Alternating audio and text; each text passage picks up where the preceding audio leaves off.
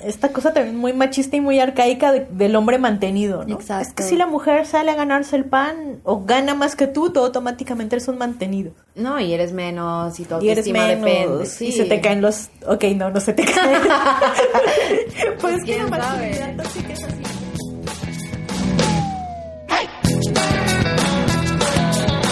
Estamos de regreso. Yay, Bienvenidos y bienvenidas a la segunda temporada de Fem Normal. Nos extrañaron, nosotros los extrañamos. La verdad es que sí, nos gusta mucho hacer esto y también nos da mucho gusto ver que nos comparten, que interactúan con nosotras en el Face, en el Insta. Muchas gracias por todo eso. Sí, es un poco atrasado, pero feliz año nuevo a todos los que respetan el calendario gregoriano. Y pues felices fiestas a todas las fiestas que celebraron. Realmente no importa cuáles fueron. No, lo importante las es hayan hacer pasado fiesta bien. y que los parientes machistas no les hayan hecho la vida imposible. Sí, sabemos que esta es una época muy difícil para, pues nosotras que nos tratamos de deconstruir y luego regresas como al ambiente tóxico y te das cuenta de que no todo el mundo lo está haciendo Oh, no. y te deprimes. Pero está bien, no se apuren. Ya llegamos para alegrarles. Sí, recuerden dedicar tiempo al autocuidado y a recuperarse de estas fiestas y todo va a estar bien. Tenemos un súper tema el día de hoy. Vamos a hablar de las mujeres y su relación con el dinero. Uh, dinero. Este tabú que existe. Todos sabemos que a nadie le gusta hablar de dinero, pero pues es como uno de los grandes problemas sociales. es un tema que ha estado, digamos que en boga desde hace como dos, tres años, ¿no? Que se empezó a hablar de, de, de este trabajo no remunerado que hacen las mujeres de cuidado o de la labor doméstica. Ajá. Sí que ha estado como siempre en la mira, pero en estos últimos años ha sido como más vocal el asunto del trabajo de cuidados, lo cual me parece excelente. Ya ponerle el nombre a las cosas. O sea, ya decir, ¿sabes qué? Socialmente es esperado que las mujeres sean las que se queden en casa. Nadie lo discute, todo el mundo lo asume. Pero nadie les está pagando por el tiempo que pasan en la casa, porque independientemente si tienen un trabajo aparte, se espera que lleguen a la casa y sigan trabajando. Y pues es trabajo no remunerado. Sí, no, y además esto, o sea, como que, no sé, en la generación de los 60 Ajá, lo pusieron muy en la línea, como que era uno de los temas fundamentales y ya han pasado muchos años y no vemos como mucho avance real. Es como buen momento de poner otra vez el dedo en la llaga. Sí, y que aparte son muchísimas, muchísimos factores los que influyen, ¿no? O sea, está esta onda de la educación, está esta onda de como tu clase social, está esta onda de, pues, por ejemplo, los indígenas, ¿no? A qué cultura pertenezcas, está pues el género y las brechas salariales que existen, o sea, como que son demasiadas cosas dentro que han creado como este problema y una relación complicada de las mujeres con el dinero. Bueno, es que además también como que históricamente las clases medias, medias altas, tenían como este asunto de la educación doméstica, Sí. donde una mujer aprendía a administrar el dinero del marido, Ajá. como que el marido siempre es el proveedor, entonces la mujer aprende a administrar el dinero del marido. Pero no es considerada una contadora ni administradora. O sea, es como lo tienes que hacer Es cuando como te lo tienes que hacer. Y además, ¿dónde está tu propio dinero, no? Exacto. Es como que si el marido te da, este, decía mi Es- abuelita que su queja era como que qué feo, que ella trabajaba cuando era joven porque qué feo pedirle a su marido para unos chones. Ajá. Y es, o sea, ahorita a mí se me hace muy gracioso y hasta loco, pero no, sí es cierto, o sea, hay muchas mujeres que no tienen una fuente de ingresos Propia. Propia y que necesitan cualquier cosa, no sé, pedir. unas toallas íntimas, unos tampones, y le tienen que pedir dinero a su marido para cosas básicas. Ajá. Y que siempre lo pueden negar, ¿no? O sea, que, y es una forma de, pues, controlar. Sí, de violencia económica, a fin de cuentas. Es como una onda de poder, ¿no? De. Realmente no sé cuál es el problema que tengan los hombres con el poder.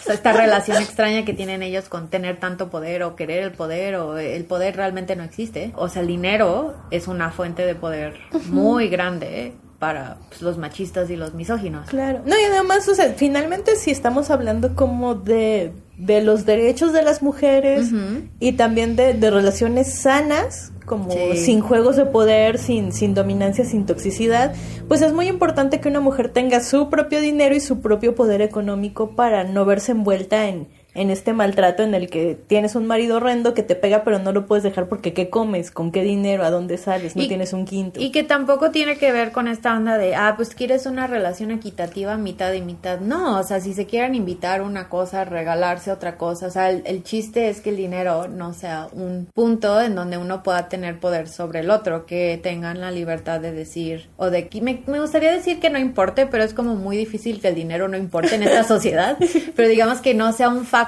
de problemas. o sea, que puedas decir, ok, tú tienes tu dinero, tal vez ganas menos que el hombre, es muy probable que ganes menos que el hombre. Tristemente es muy probable. Pero eh, como tienes ese ingreso, poder decir, ah, pues yo pago esto de la casa y él paga esta otra cosa. Saben como que aprender a distribuir y sí, aprender los gastos. Exacto. Porque antes, aunque las mujeres administraran el dinero de su casa, o sea, si se caía el techo, el hombre igual y ponía peros de, ah, no, yo no voy a pagar eso. Bueno, nos quedamos sin techo, ¿sabes? como la canción clásica esta de Chava Flores de, ahí te dejo estos dos pesos. Ándale. y quería que pagara, todo digo, bueno. Todo con dos pesos. Claro, en los años, no sé, 40, 30 de la canción, supongo que dos pesos rendían para mucho, porque había tortas pues de 20 centavos, según me cuentan mis abuelos. Ah, que, le daban 50 centavos a los niños para llevarse a la primaria. Y se comían el lunch con esa, ajá. Digo, supongo que en ese entonces dos pesos era una cantidad más... Exorbitante. más digna, iba a decir yo, pero casi es como... O sea, ¿cómo vas a pagar todo eso con dos pesos, no? No, pero aparte lo increíble... Y con lo que sobre qué. Sí, no, y aparte lo increíble es que a mí siempre me... O sea, o escuchas estas cosas o siempre te cuentan en la familia que tiene 100 pesos y, y, la señora de la casa hacía rendir de alguna manera y estiraba esos 100 pesos. ¿Por qué tiene que hacer rendir esos 100 pesos? O sea, ¿por qué tiene ese límite? ¿Sabes? Sí. O sea, eso también es como algo que la gente nunca decía. Es que mira qué hábil es, que hace que todo le dure. Pero es que porque tiene tan poco, ¿sabes? O sea, no le aplaudan que sabe administrar. Mejor pregúntense por qué es, eran necesarios esos, entre comillas, límites.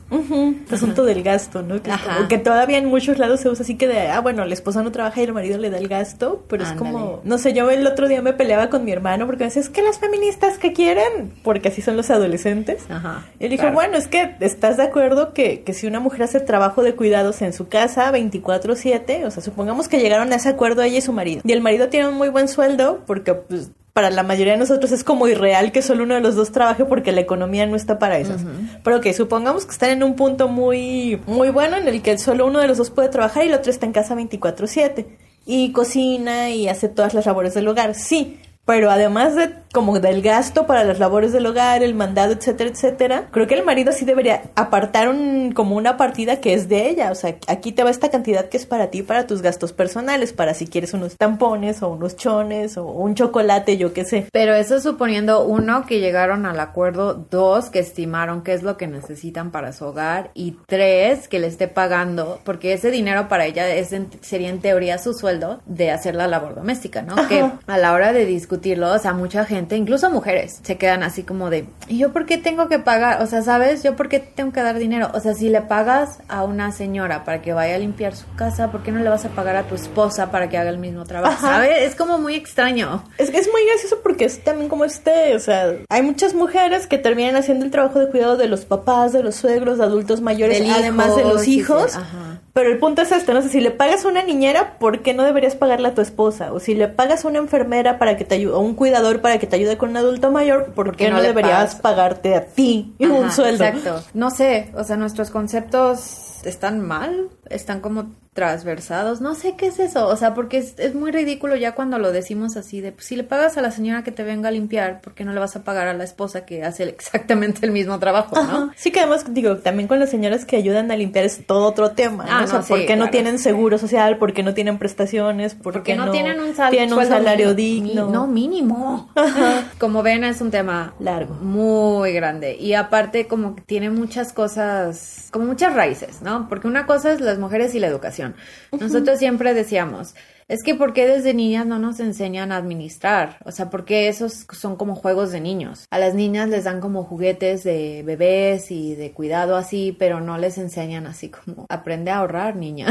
O sea, porque es algo, yo personalmente llegué a la adultez no sabiendo ahorrar pues sí, es una lección muy difícil de aprender, pero ya cuando le agarras la onda, sí, a mí sí me da mucho coraje que a mí no me hayan enseñado de niña. Sí, o sea, después de los primeros meses de precariedad en tu primer trabajo, cuando dices ya no tengo que comer, es como porque nadie me dio educación financiera. Sí, o, o incluso amigas o primas o sobrinas y, veo y digo, es que no estás gastando tu dinero en cuanto te lo dan, eso está muy mal, pero porque nadie les enseñó que tenían que aprender a administrarse Sí, no digo, y además también es como en México sí es un problema, ¿no? O sea, no hay educación financiera en ninguno de los niveles de enseñanza y, a mí se me hace muy extraño. Es como, ¿por qué no hay ni un mínimo de educación financiera en, no sé, la prepa, en algún momento de la educación básica? De hecho, hay algunos lugares en el mundo, no me acuerdo bien dónde, pero lo vi en la noticia que decía, en tal país van a empezar a dar clases de cómo hacer adulto a los niños, ¿no? O sea, qué es rentar una casa, qué es una hipoteca, que, o sea, todas estas cosas.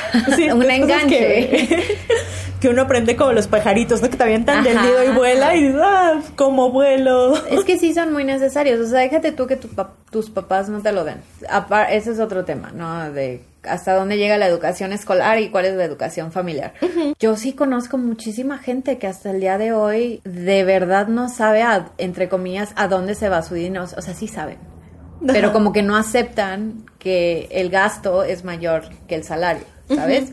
Y pues eso es como de las cosas más básicas de la adultez. Sí, no es que además, digo, en este país donde te sueltan tarjetas bancarias como si fueran caramelos. Dios mío. Es como, hola, usted señor que va pasando por la calle, no quiere una tarjeta super platino con 50 mil beneficios y anualidad del triple de su sueldo. sí, ¿dónde firmo? porcentajes, intereses y cosas que nunca sabes hasta que te los cobran. Sí, es horrible, pero y también va con el estereotipo de que las mujeres solo saben gastar. Entonces, tenles todas las tarjetas de crédito y que el marido se las pague. Pues no, tampoco, tampoco. No, no, no. pues sigue muy vigente el día de hoy, ¿no? Sí, y además también va con todo este asunto de la aspiración de clase, ¿no? ah, claro, claro. Claro, este asunto aspiracional capitalista patriarcal que nos ha vendido México y otros países toda la vida es que una se pesca a un marido rico para que le pague todo. Para que le pague todo y entonces ya estás como asegurada de por vida, ¿no? Y ya ah, sí puedes sacar las 50 tarjetas y gastar y gastar. Además tampoco es necesario consumir tanto en realidad, pero bueno, Pero es que ¿qué va a hacer a una mujer sola en su casa? Pues se va de compra. Claro, porque no hay como... no hay nada más que hacer. Otra jornada laboral enorme que administrar. Pero es esto, o sea, como que a los hombres, como ellos son los que traen el pan, o sea, ellos son los proveedores. Entonces la mujer es la que gasta. Desde ahí estamos como muy mal. Sí, no, pues yo aquí, por ejemplo, en, las cifras, las maravillosas cifras, este, la conduce Fiel y en el último corte de, de, esta encuesta de mercado laboral que hacen, estimaban que en el mercado formal, digo porque el informal es imposible de medir, este, el 43.8% del mercado laboral formal en México es conformado por mujeres que trabajan. Es como la mitad de la población de trabajadores ya son mujeres, o casi la mitad. Y ganan menos y ganan menos, pero además mm, como que no sé por qué nos quedamos atorados en esta fantasía de niñas bien de los años 60, 70, cuando ya la verdad casi todas le entramos al mercado laboral por más necesidad que gusto, pero también, ¿no? pero pues incluso, o sea, la brecha entre el, el 1% y la clase alta, o sea, de verdad está enorme. O sea, la, ¿cómo se dice? La migración económica no existe en este país. Sí, la y en muchos países, no. Y también en muchos países, o sea, esta onda de échale ganas, trabaja toda tu vida y cuando te jubiles vas a ser el rico más rico, o sea, no. No. Ya no existe. No, no. Es más, nadie de esta generación se va a jubilar, ¿eh? Sí. Vayan haciendo la Spoiler, este, spoiler, chicas que nos escuchan, ¿qué onda con sus afores? Ay, Dios. Ya saben dónde está su afore, qué onda. Bueno, las que son como asalariadas como yo, así godines, ya saben qué onda con su afore. Las que son freelance como yo, ya nos chingamos, amigas. Sí, o, bueno, más bien si freelanceas, el pedo es este, ¿qué tanto estás ahorrando?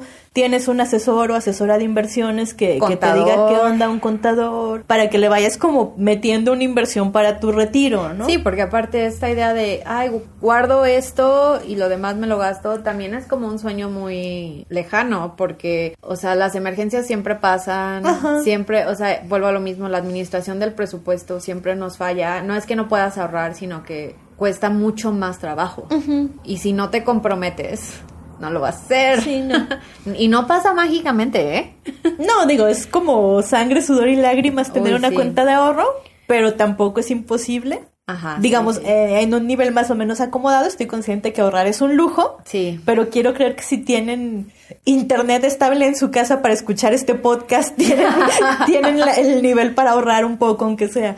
Sí, y tampoco se vayan a números locos, o sea, empiecen con el 10% y conforme vayan pudiendo. Para muchas el 10% es lo más que pueden no gastarse por el nivel de vida no tanto aspiracional, sino por el que llevan, ¿no? O sea, las rentas y todo sube y la inflación y todo eso. Sí, uno tiene que tener un techo sobre su cabeza, comer y, también si tienen alguna enfermedad crónica, el tratamiento es costoso. todo, todo eso. Digo, yo sé que son como muchos gastos, pero es justo estaba checando un asunto de de cómo las inversiones o, la actitud hacia ahorrar e invertir es diferente entre mujeres y hombres. Sí. Porque, y entre países también. Entre países. Pero esto justo lo decía una señora que tiene como una plataforma de, de inversión solo para mujeres en Internet. Ajá. Y decía que si hace 10 o 15 años le hubieran dicho es que tienes que crear una plataforma de inversiones solo para mujeres, ella se habría enojado. Y les habría dicho es que es sexista, porque las mujeres tienen que tener diferente a los hombres? Es, es como segregarnos. Claro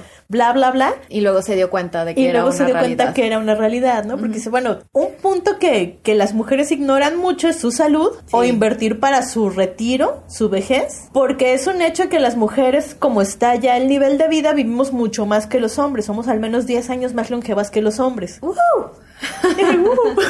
Pero eso también implica este que vamos a gastar 10 años más, ¿no? Y no podemos como no, y que nadie te va a cuidar. que los hijos o los nietos nos van a mantener. Y las que no queremos hijos menos. Claro. Y no es que tengan hijos solo para que las mantengan no, de grande, no. Pero el punto es que todo el mundo va a asumir que nosotras vamos a cuidar, pero nadie nos va a cuidar. ¿Sabes? Es como muy injusto. O sea, es una realidad. Hasta la fecha todo el mundo asume que la mujer es la que se va a quedar a cuidar al que se enferme. Sí, todavía es muy como agua para chocolate, ¿no? Que no les va a quedar a cuidar a la mamá enferma. Sí, sí, sí. Y digo, si es algo que ustedes acuerdan, está bien, pero si es algo que se asume, está mal.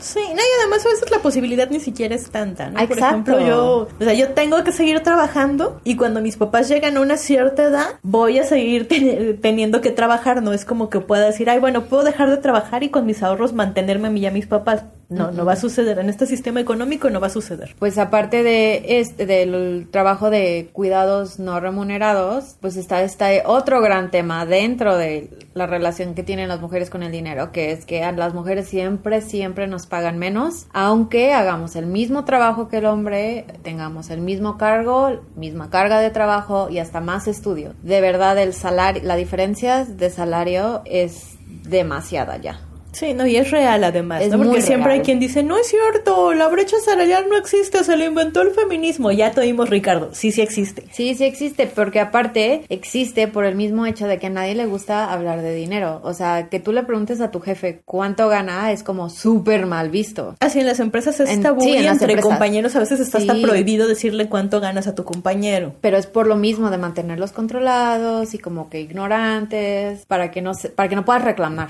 Ajá, y no quieres aumentar y todas estas Pero es muy probable que si tú tienes un compañero que hace el mismo trabajo que tú, en el mismo puesto que tú, él está ganando más. Sí. 800 pesos, pero está ganando más. Digo que 800 pesos tampoco es una bicoca, ¿no? O sea, Es, es, una diferencia considerable. Es bastante. Y eso es en México, ¿no? creo que ese es el estimado de México. Obviamente hay países donde es más grande, pero esta brecha salarial existe en todos los países, hasta en el más primermundista desarrollado consciente como Noruega. Ajá, o Finlandia. O sea, es mínima y se va cerrando, pero existe. Pero existe. Este, y sí, tiene mucho que ver la onda de la preparación. O sea, una mujer puede estar súper preparada para el puesto, pero no se lo van a dar, se lo van a dar al hombre. Sí, no, pues ah, justo a colación de esto, este, en Estados Unidos, en la Universidad de Princeton, hicieron un experimento social, un estudio, en el que mandaban a varias empresas de distintos ramos un currículum, los currículums en experiencia laboral, estudios, eran exactamente iguales. Pero un nombre era... Ajá, pero uno era nombre de una Jennifer fulanita y el otro era nombre de un John fulanito. Entonces cuando cotejaron todas las propuestas de trabajo se dieron cuenta que consistentemente y en promedio Jennifer le ofrecían un 13% menos de sueldo que a John. Por el mismo trabajo, teniendo la misma Mismo trabajo, misma experiencia, mismos estudios. Y te quedas pensando, ok, pueden negar que exista la brecha salarial, pero sí existe este sesgo consciente o inconsciente que discrimina a la mujer, ¿no? Sí, es como un, o sea, son creencias sociales que aunque pueden ser verdaderas, ya no son tan comunes, digamos, ¿no? Pero como que no se pueden deshacer de eso. Por ejemplo, igual y la excusa que tienen algunas empresas es, pues se va a embarazar y se va a ir, entonces págale menos. O sea, ¿para qué le das más? O sea, se va a terminar yendo, vamos a gastar más dinero. Sí, a veces es también un pretexto para no invertir como en la capacitación de mujeres o para los ascensos incluso. Exacto, o sea, de es que las mujeres no pueden ser líderes porque son muy emocionales. Entonces, pues no le pagues más, aunque le tiren todo el trabajo que no quiere hacer el jefe, ¿no? O sea, consistentemente cuando hay estudios de, de brecha laboral y de brecha de pagos, siempre resulta que como que se digamos, la inequidad se hace más pronunciada entre los entre las mujeres que ya están a mediados de sus 20 en sus 30 y no es sorpresa porque es como generalmente la edad a la que tienen hijos. Ajá.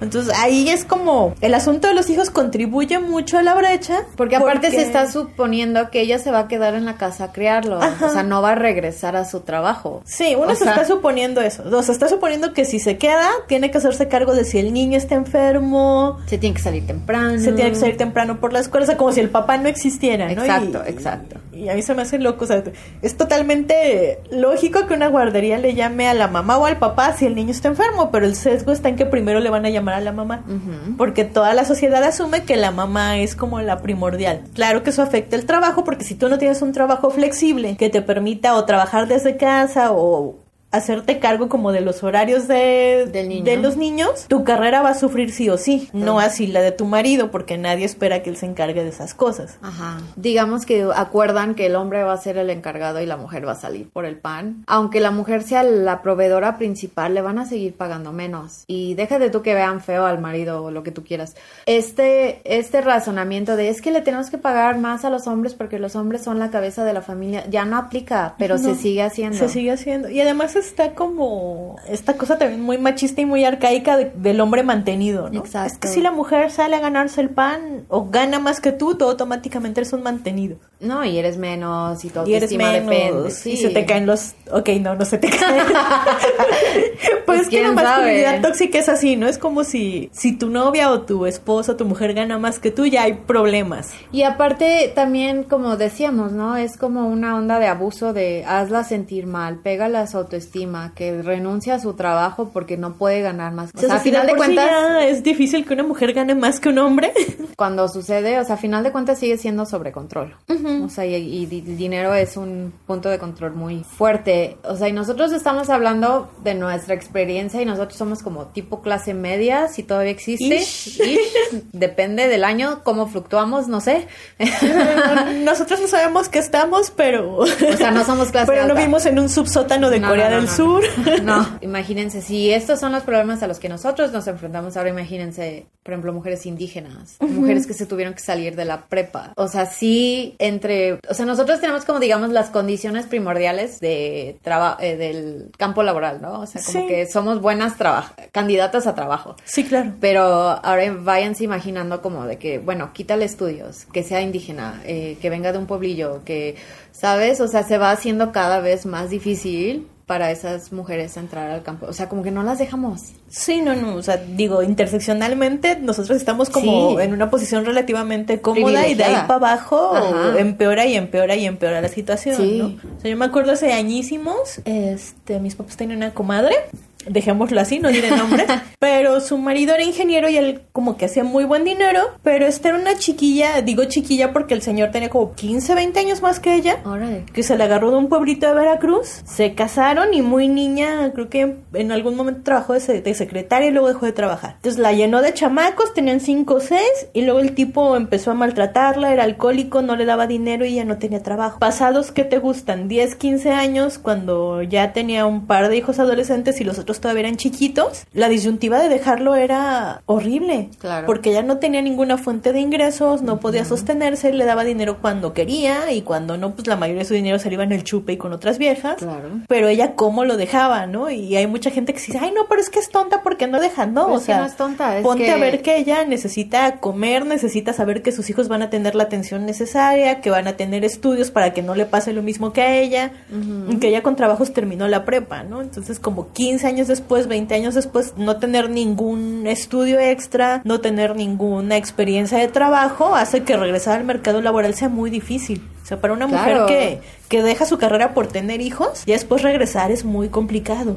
No, y déjate tú complicado que te den el trabajo, ¿no? Porque lo primero que se fijan es en tu edad. Y lo segundo que te preguntan es cuántos hijos tienes. Pero también incluso socialmente, yo, yo sí, yo sí he visto que hay muchas como jóvenes, digo jóvenes porque yo no soy tan joven, según los parámetros, o sea, digamos veinteañeras, que ven mal que alguien de 40 años, 50 años quiera reingresar porque sienten que les están quitando el trabajo a ellas. Y que también dices, o sea, qué mala onda. Pues sí, es, es van a hacer competencia porque qué trabajos van a poder tener casi casi de ingreso, de primer ingreso, de primeras chambas, ¿sabes? Ajá. Todos sabemos que, el dinero es súper malo, que te sobreexplotan. este asunto interseccional es así, ¿no? O sea, ya es muy malo tener una cierta edad y, tratar de reingresar a la fuerza laboral. Ajá. Y ya es peor tener esa cierta edad y ser mujer, ¿no? Claro. No, está como muy complicado por todos lados. La conclusión a los que todos estos estudios llegan de la brecha salarial y del problema de migración económica y eso es que, o sea, si hubiera una distribución más equitativa de las responsabilidades familiares, o sea, si no se asumiera que la mujer es la que se tiene que quedar en la casa, las oportunidades serían más para las mujeres.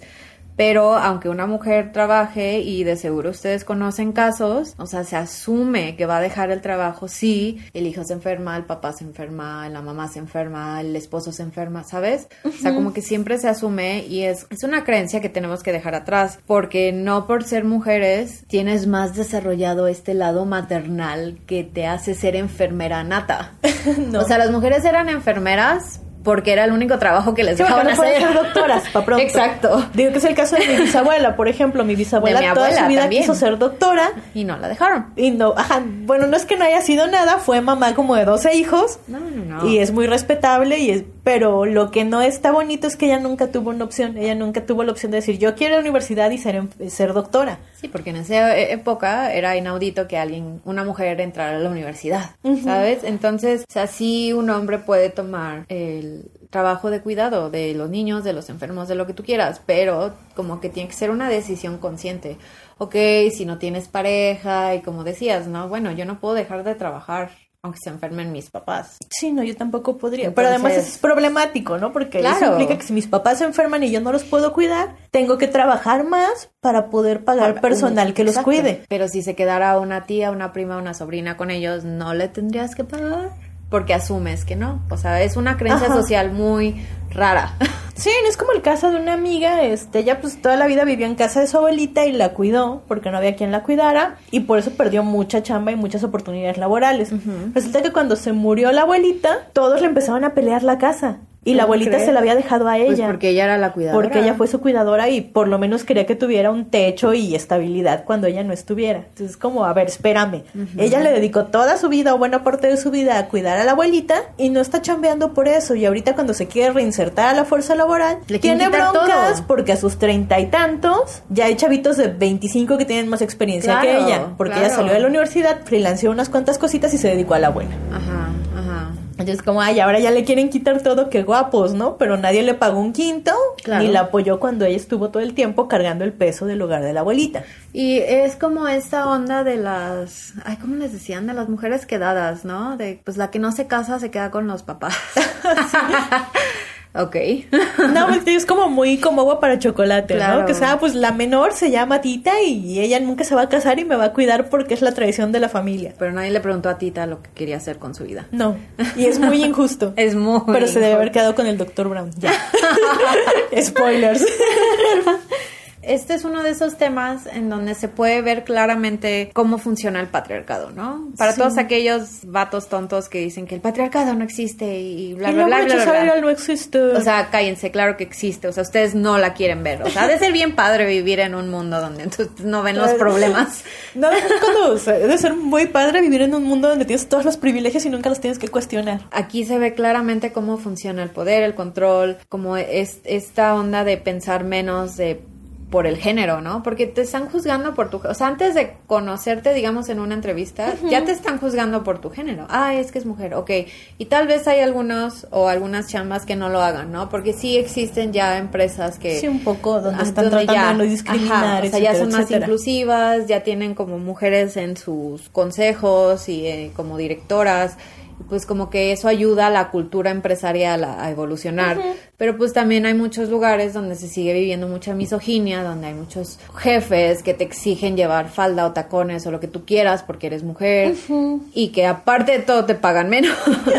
¿No? Y que aparte de todo se enojan cuando quieres pedir un aumento. Ajá, porque una, como que una de las grandes cosas que hacen estos vatos que niegan la, la brecha salarial es decir que las mujeres rara vez negocian, o sea, que no saben negociar o que no piden aumentos. Y cuando saben negociar, ay, es que eres demasiado ambiciosa. Exacto, entonces el punto con, con estos sesgos sociales es que cuando una mujer pide un aumento o pide más cosas en el trabajo, la tachan de conflictiva. Claro, y... Entonces pueden decirte, no te lo doy y eres conflictiva. No, y aparte, o sea, en ningún momento juzgan el trabajo. O sea, simplemente eres conflictiva porque ¿cómo te atreves a pedir más trabajo cuando lleva toda la carga, no? Generalmente, y yo lo he visto con muchas amigas, los jefes luego se agarran como a una chichincle y la avientan todo y pues carga con el doble y haces horas extras que no quieres hacer y no te las pagan, pero cuando pides el aumento es como te atreves, porque este es tu trabajo y dices, claro que no, mis, mis funciones laborales son estas y tú me estás dando estas otras tres que no se los das a fulanito. No, es que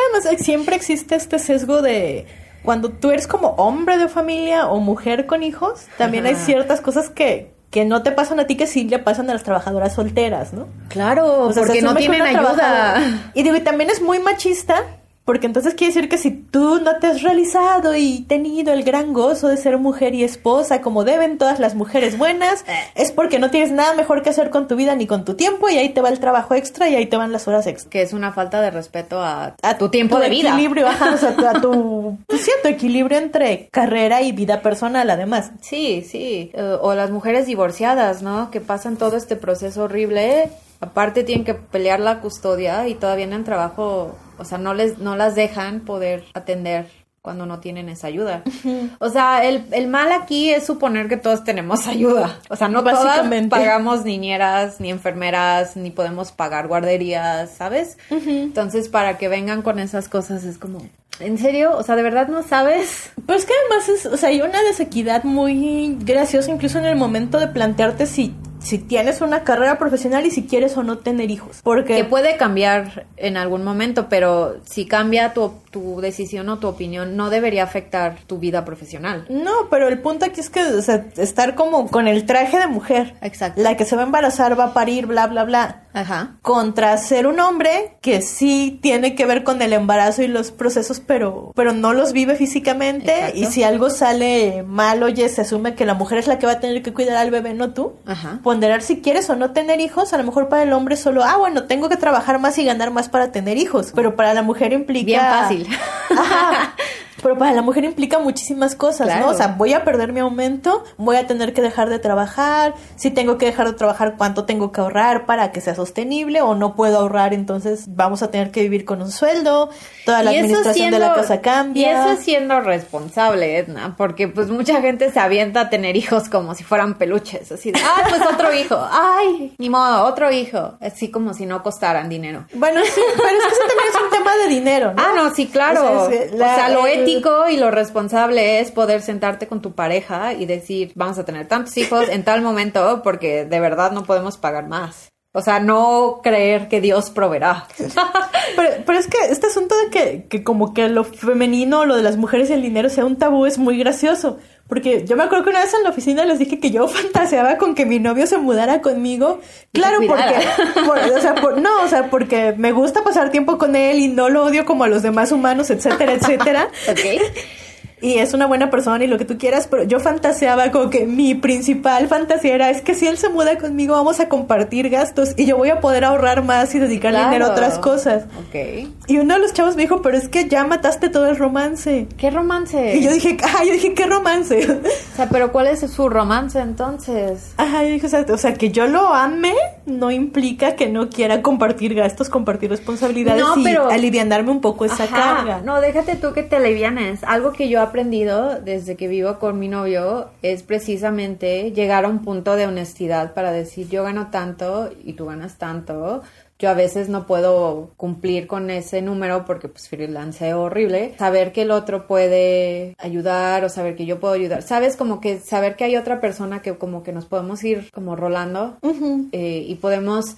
en cualquier momento reestructurar cuando uno tenga más dinero o uno tenga menos dinero. O sea, ¿sabes? O sea, como que poder sentarse y tener esa conversación honesta yo no creo que mates el romance. Al contrario, yo creo que eso es como de las, de las cosas más increíbles que puedes tener en esta vida. Porque no todo el mundo lo tiene. O sea, la verdad es que, el, o sea, en cuanto al dinero y las, el mundo en parejas, o sea, muchísima gente no sabe cuánto gana su pareja. Y es que eso es una bronca. estamos de acuerdo que si, si obviamos toda esta mentira del amor romántico que nos han vendido. sí, claro, ok. El matrimonio o juntarse ahora, que somos más modernos, es un asunto económico o sea, los matrimonios eran cuestiones de dinero. Siempre han sido. Entonces, Siempre han sido. O sea, acuérdense de cómo a las novias les daban. ¿Cómo se llamaba esta cosa? ¿La dote? Ajá, la dote. El papá tenía que dar dinero con la hija para que el marido la aceptara.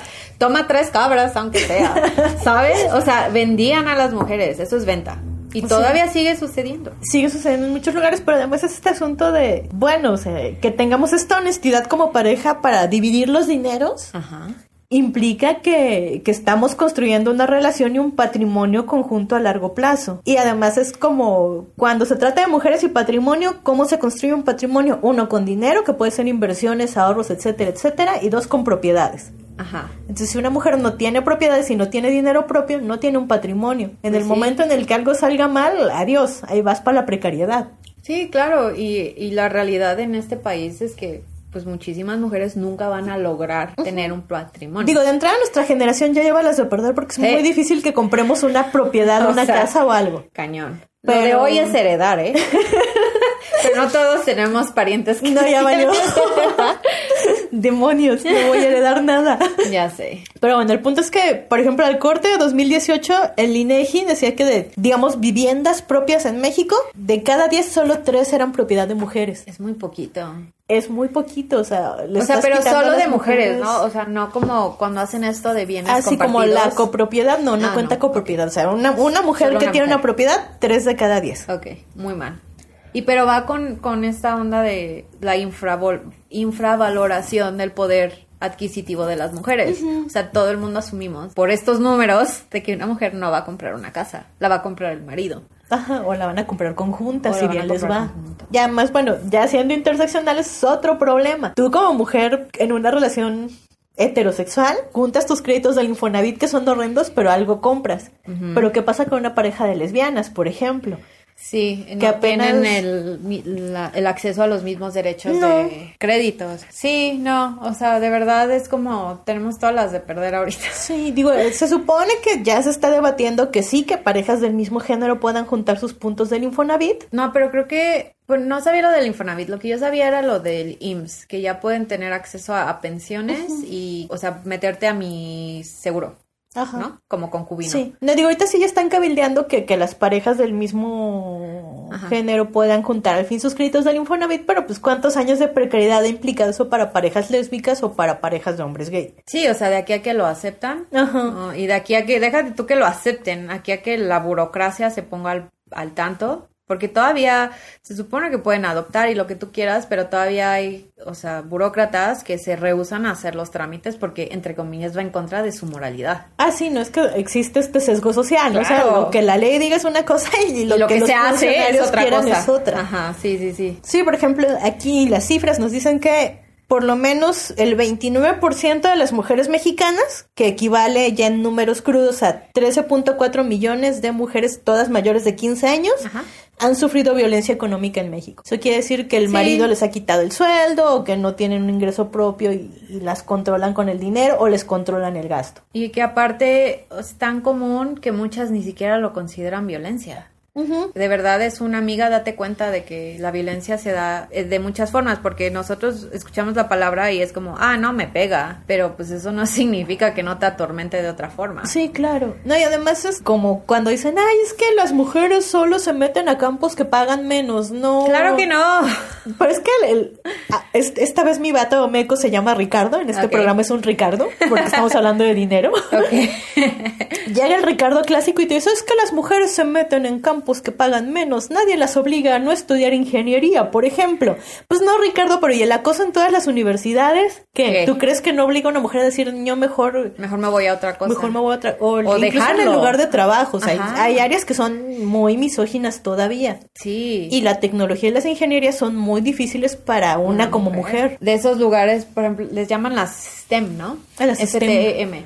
Entonces, o sea, siempre ya, siempre ves campañas así de, sí, más mujeres en STEM y las mujeres aquí, como que mucha promoción, pero ya a la hora de la hora, o sea, realmente no las quieren ahí. No sé, el status quo siempre va a defender de la forma que se le dé la gana. O sea, y eso es con violencia. Además sigue siendo este sesgo patriarcal, ¿no? O sea, porque un trabajo en STEM tiene que ser, o en médico-biológicas, tiene que ser siempre mejor pagado que uno en humanidades o en artes. Eso es eso es como construcción social, ¿no? Claro, o sea, es un sesgo en el que estas cosas rudas de hombres valen más y esas cosas femeninas valen menos. Sí, claro. Y de hecho, por, bueno, por lo menos en Estados Unidos sí hicieron un estudio sobre brecha salarial y demás y estaban detectando que de hecho es al contrario, o sea, no es que las mujeres escojan campos que pagan menos, sino que una vez que un campo se vuelve muy femenino, los, salarios se devalúan. Ah, sí. Los salarios se devalúan. Entonces dicen que, por ejemplo, diseño era mucho mejor pagado en la década de los 70. Pero ya que hay empezaron a entrar mujeres, desde ese entonces hasta ahora los salarios se cayeron 34%. Esa no me la sabía. O que los campos, los campos biológicos eran mejor pagados, pero, pero cuando las mujeres empezaron a hacerse biólogas, los salarios en Estados Unidos cayeron 14%. Entonces, cuando un campo llega a ser netamente femenino o más visto como femenino, los sueldos caen porque a las mujeres se les paga menos. Mm. Entonces, como este ciclo vicioso machista. Pero también es una creencia sin fundamentos, ¿no? Por ejemplo, pongamos a México como ejemplo. ¿Cómo dijiste? farmacobiológicas y todas esas cosas tienen que ser más pagadas, ok. Pero realmente en México se están devaluando muy cabrón Sí, pues todas esas científicos. todos estos trabajos científicos, o sea, no están teniendo el apoyo que deberían tener porque el tiempo en que se demuestran los resultados es mucho y pues la gente lo que quiere es cosas rápidas. Entonces, aunque digan, es que las mujeres se meten a áreas que no pagan, no es cierto, o sea, realmente hay una devaluación en todo, pero, o sea, se, se tiene un estereotipo de que es que las mujeres como son finas, se tienen que meter a arte y estudiar historia del arte y, ¿sabes? O sea, eso ya tiene mucho tiempo que no es válido, pero se sigue creyendo porque es un, una creencia muy arraigada del patriarcado. O sea, por eso me acuerdo de este me acuerdo mucho me acuerdo mucho de cuando decíamos de que es que es una mujer la que logró sobresalir no es cierto. Hay como 20 mujeres atrás de ella, pero solo quisieron dar el puesto a una mujer. Y dicen que sobresalió y que gana mucho dinero, pero, o sea, la oportunidad era nula. Sí, hace poco había como una conferencia de una de estas grandes empresas tecnológicas, de que además todos los este, directivos en la mesa eran hombres, desde ah, luego. claro. Y una chica les pregunta, bueno, ¿qué piensan hacer contra su o sea, ¿qué, ¿qué, medidas están tomando para como remediar esta clara inequidad de género? Claro. Y llega uno de los Ricardos y se levanta y le dice, ay, bueno, es que al proceso de selección se presentaron muy pocas mujeres. Y es así como de, ok, pero ¿y eso qué tiene que ver con la Navidad, no? Se está activamente reclutando mujeres. Mujeres. Porque pues volvemos a lo mismo, si tú quieres encontrar una mujer capaz, la vas a, vas a encontrar 10, pero es que no quieren buscar.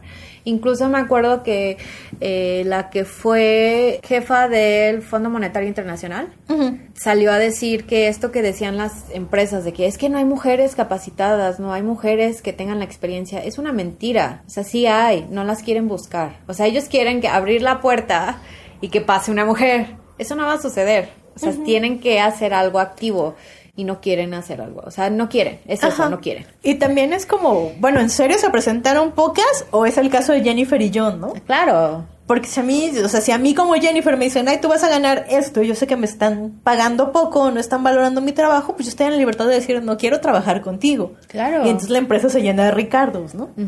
A los que sí les van a pagar lo que vale su trabajo. Sí, entonces es como un círculo vicioso constante esto de las mujeres y el dinero. O sea, de verdad tiene que cambiar algo en el sistema para que se pueda empezar a ver la reducción de esta brecha salarial. Porque, bueno, yo, yo lo decía antes, y eso fue antes de, construirme, ¿no? Eh, como freelance, o sea, a mí siempre me enoja cuando veo que alguien acepta un trabajo que vale 10 mil pesos por 6 mil pesos, porque estás devaluando el trabajo de todos los demás, ¿no? O sea, entonces le estás diciendo al, al, contratador que puede pagar lo que sea y eso nos afecta a todos. Y yo decía eso, de es que estás devaluando el trabajo, pero luego me puse a pensar y dije, no, pues es que también, o sea, si es mujer, si es indígena, si no tiene el grado de escolaridad, si no tiene la experiencia, si es su primer trabajo, o sea, uno ha aprendido cuánto, uno, cuánto vale su trabajo, que es como una gran lección de vida que todos deberíamos saber. Y dos, no es que no sepa negociar, es que no cree que puede negociar. O sea, muchas veces creemos que los trabajos son como, o sea, me están haciendo el favor a mí para contratarme y no es cierto.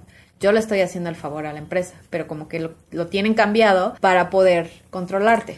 No, y además una como mujer sí está acostumbrada a ser como muy dura consigo misma y, muchos chavos no tienen que ser así de duros, ¿no? No. O sea, yo he conocido chavos que tienen la mitad de experiencia y de estudios y de capacitación que yo, que van por el mundo con una confianza arrolladora y cobran los miles de millones de pesos y no les importa. Y tú te preguntas, ¿pero qué estoy haciendo mal? Es que no es que estés haciendo mal, es que nos, nos enseñaron de que uno, no puedes exigir más dinero, dos, de que no lo vales, o sea, la autoestima está por los suelos. Yo me acuerdo que la primera vez que, que, que, al fin como cobré lo que valía mi trabajo, me dolió y tuve miedo y dije, chin, no me lo van a pagar. O sea, yo tenía miedo de que me dijeran, no, tu trabajo vale la mitad. Pero dije, bueno, está bien, ya voy a cobrar lo que sé que debo cobrar. Quiero tanto. Ah, sí, no hay bronca. Y dije, pero he estado engañada todos estos años. O sea, me hubiera gustado que a la mí de 20 años le dijeran, oye, cobra lo que vale. Sí, y es este, pues no sé, como que todos estamos en un proceso diferente con nuestra relación del dinero. sí. Y, pero sí, como decimos, o sea, sí debería haber clases de cómo ser adulto para que ya todos empecemos con las mismas bases y digamos, ok, mi trabajo vale esto, si quiero rentar una casa tengo que hacer esto, si tengo que comprar una casa tengo que hacer, ¿sabes? O sea, como que ya traer el conocimiento base antes de que te avienten. Y que no sepas cómo volar. Ay, sí. Sí, digo, ahora, por ejemplo, en México tenemos la peor brecha salarial de toda América Latina. Para variar. Uh. Podemos ser los peores en... Ah, que no. Ah, no, no, no, no, no era eso. Y es de 16%, o sea, las mujeres ganan 16% menos que los hombres. Ajá. Y pues más o menos en días, eh, yo he visto que una mujer debería trabajar 35 días más para llegar al mínimo de lo que gana el hombre. Ya cuando los dices así, es como, o sea, ni, ni trabajando un mes más de horas extras, vas a ganar lo que gana un hombre. Ajá, pues era como, por ejemplo, otra chica en Estados Unidos que también hace como podcast feminista decía, bueno, es que muchos me han dicho, ay, son 20 centavos, no es mucha diferencia, ¿no? O sea, Cuando 20 centavos menos. Sí. Pero que ella hizo la cuenta y dice, espérame, al año son como 10 mil dólares menos. Ahí sí son. O sea, es como la diferencia entre vivir tronándose los dedos como yo vivo y vivir con una estabilidad económica. Vuelvo a lo mismo, es como esta onda de, ay, son 20 centavos, te vas a poner a llorar por 20 centavos. Es como, es que no es eso, paga lo que vale el trabajo, punto. O sea, si alguien es bueno en lo que hace, ¿por qué le vas a, a, pagar a regatear? Ajá, exacto. Y es muy chistoso que para un hombre, porque sí es de género, o sea, sí es un problema de género, o sea, un hombre ni siquiera se te va a ocurrir pagarle menos menos, pero una mujer sí, ¿sabes? O sea, como que en ningún momento, o sea, cuando Ricardo te venga a negociar, hasta lo vas a felicitar por ser ambicioso y saber lo que quiere y qué buena onda y queremos gente como tú, Ricardo. Pero cuando Edna te venga a, negociar, es que ¿cómo te atreves, Edna? Porque es tan conflictiva, Exacto. porque tienes esa actitud. Exacto, o sea si ven el problema es de género. Sí, y es que además, o sea, por ejemplo, volviendo a este balance, pues una mujer, además de su trabajo de oficina, en promedio le dedica 42.8 horas a trabajo de la casa, trabajos de cuidado, todas esas cositas extras. Sí, o sea, llega de sus 8 horas laborales, en teoría 8 horas, pueden ser más, y todavía esperan que se ponga a trabajar en la casa. O sea, y nadie le va a pagar eso. Un trabajo de oficina son que 40 horas a la semana. Bueno, y a la semana tú como mujer le estás dedicando 42.8 horas, o sea, todavía más de lo que dedicas a tu trabajo de oficina, sí, asumiendo que me hiciste horas extra. En la laboral no estás contando los fines de semana. Digamos que cuentas sábado, mediodía. Ajá. Pero acá, o sea, estás trabajando más de 24 horas, 7 días a la semana. Y todavía te reclaman cuando quieres descansar. Ah. Ah, pero los hombres en México le dedican 16.5 horas a, los, a las labores extra. O sea, de la casa. De la casa. Si es que las hacen. Si es que las hacen. O sea, ese es un promedio entre los que hacen mucho y los que hacen poco. Sí, o, sea, y no es que no puedan, es que no se espera de ellos. Además, digo, es principio de año y están como estos post imbéciles de dos millones de likes y le prometo a mi esposa, novia, prometida, whatever, que voy a hacer el quehacer de la casa, incluye lavar trastes incluirlo. wow. Qué generoso, Ricardo. Durante un día, ¿no? Nada más. O sea, un día voy a limpiar la casa. Ajá, o ponen el resto del año, pero aún así es como, ay, qué generoso, Ricardo. ¿No podrías solo hacerlo y dejar de estarte haciendo el cavernario en redes sociales? Sí, o, sea... no es tu casa, no vives ahí, se te caen los huevitos, ¿qué pasa? Pero es esto, o sea, no se esperan hacerlo. O sea, te voy a dar una palmadita en la espalda porque hiciste lo mínimo. No, o sea, esfuérzate, amigo. Tú también vives aquí. Pero si es su novio, su prometido o su esposo, neta, ya divorciense, muchachas. no, sí, no les está haciendo un bien. No, no les está haciendo ningún favor. Queremos creer que sí se puede cambiar porque, o sea, sí vemos en el mundo, no tanto en México, porque la cultura está cabrón, pero sí vemos como que estas acciones contundentes que es donde sí se están esforzando a a cerrar la brecha salarial y a darle más puestos directivos a mujeres y cambiar culturas empresariales. Como que sí se puede, pero volvemos a esto de tienen que querer hacerlo. Sí, digo, y además creo que como que un gran paso importante es, uno, nosotras como mujeres dejarnos de tabúes. Ajá, ese es uno. O sea, nuestro dinero es importante, fantasear con compartir gastos con el novio no es horrible, no mata el romance, es, algo justo, es algo que una pareja debería hacer. Lo primero es como nosotras quitarnos ese tabú, ¿no? O sea, sí podemos cobrar lo que merecemos, lo que cuesta nuestro trabajo, sí podemos negociar aumentos, sí podemos presentarnos con toda la seguridad del mundo esa entrevista laboral en, vez de pensar, ay, no, es que a lo mejor no tengo lo que se requiere. Pero de fondo es nuestra querida Katrina. Sí, nuestra perrita. Eh, y también este recordar que el favor lo haces tú al que vas a realizar el trabajo, o sea, tú al empleador, no al revés. O en dado caso es un intercambio justo. Claro, es un trueque. Es un trueque, o sea, yo te doy mi trabajo, tú me das mi dinero. Y mi dinero, o sea, mi tiempo de trabajo vale tanto. Respetar la jornada laboral, porque pues ya sabemos que no falta el que te reclama porque el fin de semana cómo a irte de viaje con tu dinero y tu tiempo y es como, ¿what? Sí, o sea, creo que en la medida en la que, aunque sea duro y aunque nos tachan de conflictivas, nosotras empecemos a poner la cara y a, y a exigir nuestros derechos laborales, la cosa va a ir cambiando. Sí, y también uno de los mayores problemas de esto es que pues el mismo sistema nos mantiene aisladas. Entonces, de verdad a veces sentimos que estamos luchando solas, pero si hablas con tus compañeras y como que se abre esto de la sororidad en el trabajo, entonces pues ya es más fácil empezar a exigir cosas como grupo. Sabemos que todavía existe el estereotipo de que las mujeres no se pueden llevar bien, no pueden trabajar bien juntas, todas estas cosas, eso es una mentira, ¿eh? pero lo siguen usando en nuestra contra. claro, sí, entonces sí es como importante ir, ir logrando esos espacios. Y, y también empezar a cambiar la creencia de que pues la mujer es la que tiene que hacer los trabajos de cuidado y la labor doméstica. O sea, eso se puede compartir, siempre se puede compartir, o sea, siempre se puede negociar, siempre se puede hablar, o sea, no debería ser una, o sea, no lo deberían estar asumiendo. O sea, si, de, si tú no quieres hacer los labores de cuidado, pues no las hagas. Sí, también es importante ir como... Yo sé que también es un privilegio y no es tan fácil, pero ir migrando a estas empresas o estos puestos de trabajo que son más flexibles, ¿no? Que te dejan sí salir en caso de una emergencia, que van respetando tu como que tu tiempo de vida. Entonces, ir logrando ese equilibrio es, no es sencillo, pero también en la medida en, la que los trabajos son flexibles, de repente la, la, brecha salarial se va reduciendo un poco. Y las oportunidades se van a ir haciendo más justas, ¿no? Digamos. No sé, este tema da como para muchísimo. Para mucho. Sí, pues también así como no tengan miedo de, de, hacerse cargo de sus finanzas, de sus inversiones, de sus ahorros, si tienen la oportunidad. De aprender a administrar, o sea, no, a todos nos falla. Sí, sí, sí, totalmente. O sea, cañonamente nos falla a todos. pero eso no significa que sí puedas llegar a un punto en donde decir, pues este es mi presupuesto y con esto vivo y se acabó, ¿no? A tal vez en algún momento va a crecer conforme tú vayas creciendo tu experiencia profesional, pero pues aceptar y no ser tan aspiracional en ese punto de gastar más de lo que tienes, porque es un gran problema. Sí, mucho. Realistas todos. Sí. Sí, además creo que o sea, es muy beneficioso para nosotras como mujeres aprender a manejar nuestras finanzas y también es empoderador porque no llega un punto en el que después de regarla mil veces, cuando ya tu balance sale bien es como muy satisfactorio. Sí, también entender pues de dónde viene el dinero y de dónde va, que es otro de como de los grandes tabúes, ¿no? O sea, ok, el hombre es el que provee, pero el hombre hace un trabajo, porque la mujer no puede hacer ese trabajo, ¿no? O sea, el dinero viene del mismo lugar, del trabajo. Sí. Y todo trabajo debería ser remunerado. Ah, tema, tema largo y complicado. Sí, muy Pero es muy bueno para enero. ah, sí, pues ahí viene la cuesta, amigos. Cuídense.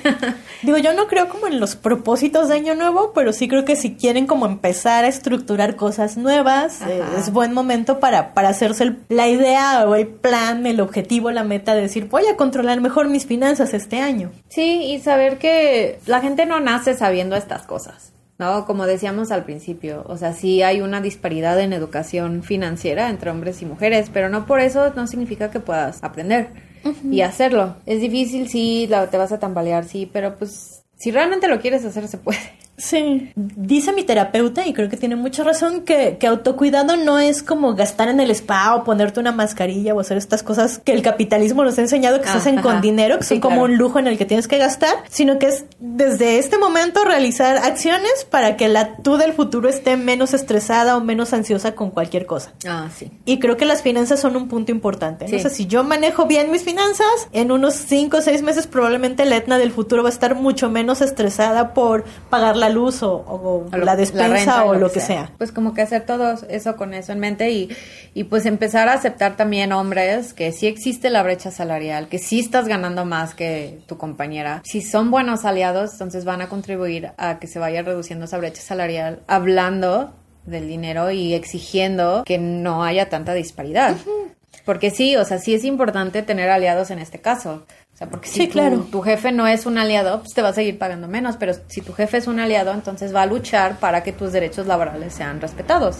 Son pocos, pero existen. Sí, no, y también si quieren ser buenos aliados, siéntense con su pareja y, hagan una tabla proporcional de cosas. No se vale el 50-50. Sí. Se vale el que gana más, aporta más y hay creo que la puedo poner luego en Facebook, hay tabuladores muy muy prácticos para calcular que las dos partes de la pareja den proporcionalmente lo mismo de su sueldo para la casa. Y aparte el trabajo, o sea, no asuman que cuando llegue su esposa, novia, pareja, lo que sea, va a lavar los trastes si ustedes tienen un rato libre para lavar los trastes, amigos. No pidan permiso, háganlo. digo, también ese es otro tema que da para todo otro episodio completo, pero existe esta carga mental donde una mujer es perpetuamente el project manager de su casa. Exacto, así de, ay, es que cuando llegue a la casa tengo que hacer, inserte aquí toda la labor de que le falta. Y siempre está el pato de, ay, es que me lo hubieras pedido, es que me hubieras pues dicho, hazlo. ajá, no te lo tenemos que pedir. Si ves que los trastes están sucios, se lava los trastes. Si ves que la ropa no está doblada, dobla la ropa. Y no, no te vamos a dar una palmadita en la espalda por hacerlo mínimo. No, definitivamente no. No, pero como dices, y como he dicho yo en este episodio, o sea, sí es como, es otro nivel de relación sana, poderte sentar con tu pareja y saber lo que gana él, lo que ganas tú o ella, y saber quién, quién contribuye más y que el trabajo laboral se va, se va a hacer, etcétera. O sea, de verdad es como es un estrés que se te quita de encima. Sí, pero también este asunto es sentarte y repartir las labores del lugar. Sí. Decir, ¿sabes qué? Somos un equipo, esto va micha y micha.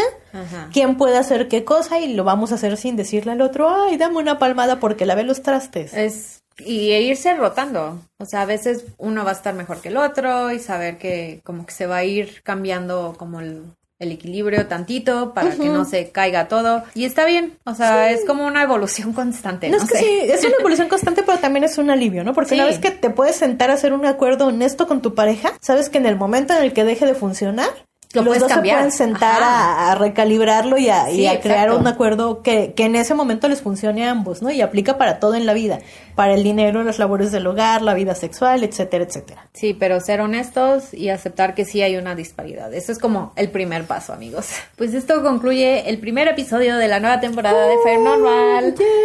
Subimos los episodios cada 15 días Hemos sido muy buenas con nuestro horario.